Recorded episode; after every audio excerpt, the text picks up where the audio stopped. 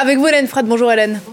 Dans la presse internationale, donc, de ce lundi, l'escalade entre Israéliens et Palestiniens après la mort jeudi de neuf Palestiniens dans un raid de l'armée israélienne à Jénine, en Cisjordanie. Après les deux attaques palestiniennes de vendredi et samedi à Jérusalem-Est, le gouvernement de Benjamin Netanyahu, on l'a évoqué, euh, annonce des représailles à l'encontre des familles des terroristes, je le cite, et notamment leur expulsion, ainsi que la révocation euh, de leurs droits euh, à la sécurité sociale des décisions qui sont critiquées par les ONG, qui dénoncent une forme de punition collective à l'encontre des Palestiniens, d'après le Jérusalem Post qui a retenu pour sa une euh, cette photo des obsèques d'une des victimes de l'attaque de vendredi soir à Jérusalem-Est, une attaque qui a fait sept morts.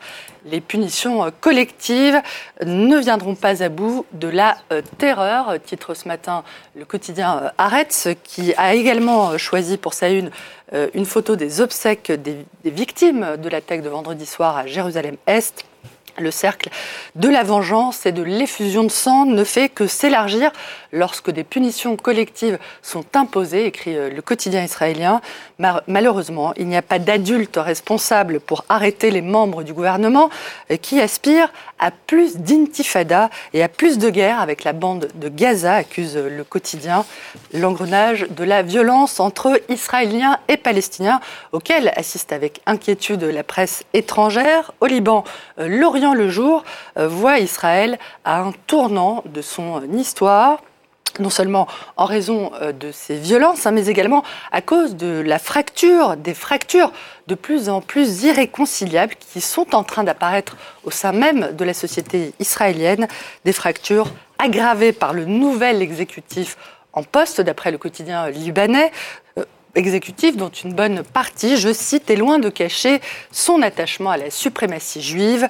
Pour le quotidien suisse Le Temps, euh, les attaques de vendredi et samedi euh, pourraient euh, déstabiliser notamment la coalition israélienne anti-Netanyahou, la société israélienne pourtant si hétérogène, ayant l'habitude de se ranger derrière le gouvernement pour faire front.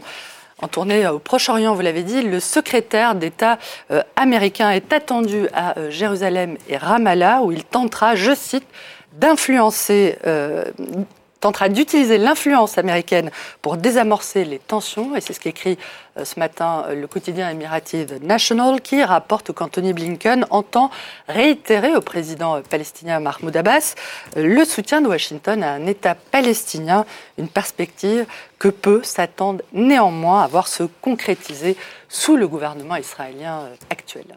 Et les enjeux de la visite d'Anthony Blinken, ce sera le sujet du décryptage avec Antoine Mariotti dans un gros euh, quart d'heure. En Tunisie, le second tour des législatives hier a confirmé, Hélène, le désintérêt des électeurs pour le scrutin, marqué par une abstention Après le premier tour euh, du mois dernier, marqué par une abstention record de 89%, ce euh, second tour a été aussi euh, marqué par une, participation aussi maigre qu'au premier tour, atteignant, vous l'avez dit, péniblement 11,3%.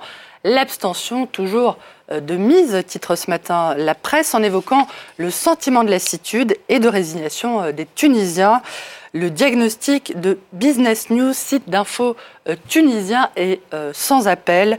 En six semaines, l'opinion publique aura adressé de baf au régime tunisien et au processus déclenché depuis le 25 juillet 2021, c'est-à-dire la date à laquelle le président Kais Sayed s'est emparé de tous les pouvoirs. Les Tunisiens sont déçus et bien trop empêtrés dans leurs soucis quotidiens pour donner du crédit à un processus politique confus et unilatéral, explique Business News, qui se demande si le chef de l'État va comprendre le message euh, ou euh, poursuivre, je cite, dans son entêtement. Va-t-il lâcher du lest ou rester droit dans ses bottes? Ici en France, le gouvernement entame aujourd'hui la confrontation euh, parlementaire sur le projet de réforme des retraites. Alors que l'examen du texte débute à l'Assemblée, la Première ministre euh, Elisabeth Borne, on l'a entendu à l'instant, euh, a euh, prévenu que le report de l'âge légal à 64 ans n'était pas négociable, mais elle a indiqué également que d'autres aspects de la réforme pourraient encore évoluer. Le Parisien évoque notamment de possibles concessions sur une meilleure utilisation des trimestres maternité et éducation obtenues par les femmes au cours euh, de leur carrière. Ces concessions sont toutefois jugées largement euh, insuffisantes par l'opposition de gauche et le quotidien L'Humanité qui accuse le gouvernement de chercher à passer en force au Parlement pour mieux, je cite, déborder les syndicats et la majorité des Français qui sont largement euh, hostiles à son projet. Les Français globalement hostiles au report de l'âge de la retraite à 64 ans. Euh, cette attitude est jugée pour le moins exotique de l'autre côté de l'Atlantique, où le New York Times se demande si les Français sont je cite, réellement paresseux. Le quotidien américain rappelle que les statistiques offrent une réponse relativement euh, surprenante hein, de ce point de vue-là, puisque la, la, productivité globale des travailleurs français, certes légèrement inférieure à celle des travailleurs américains, est nettement supérieure à celle de ses voisins européens, et que les Français, malgré la semaine de travail de 35 heures, travaillent également en moyenne davantage que les Allemands. Néanmoins, le journal évoque euh, une vraie culture française du droit à la paresse, assimilée à un certain art de vivre de Montaigne, de l'écrivain Montaigne, l'écologiste euh, Sandrine Rousseau.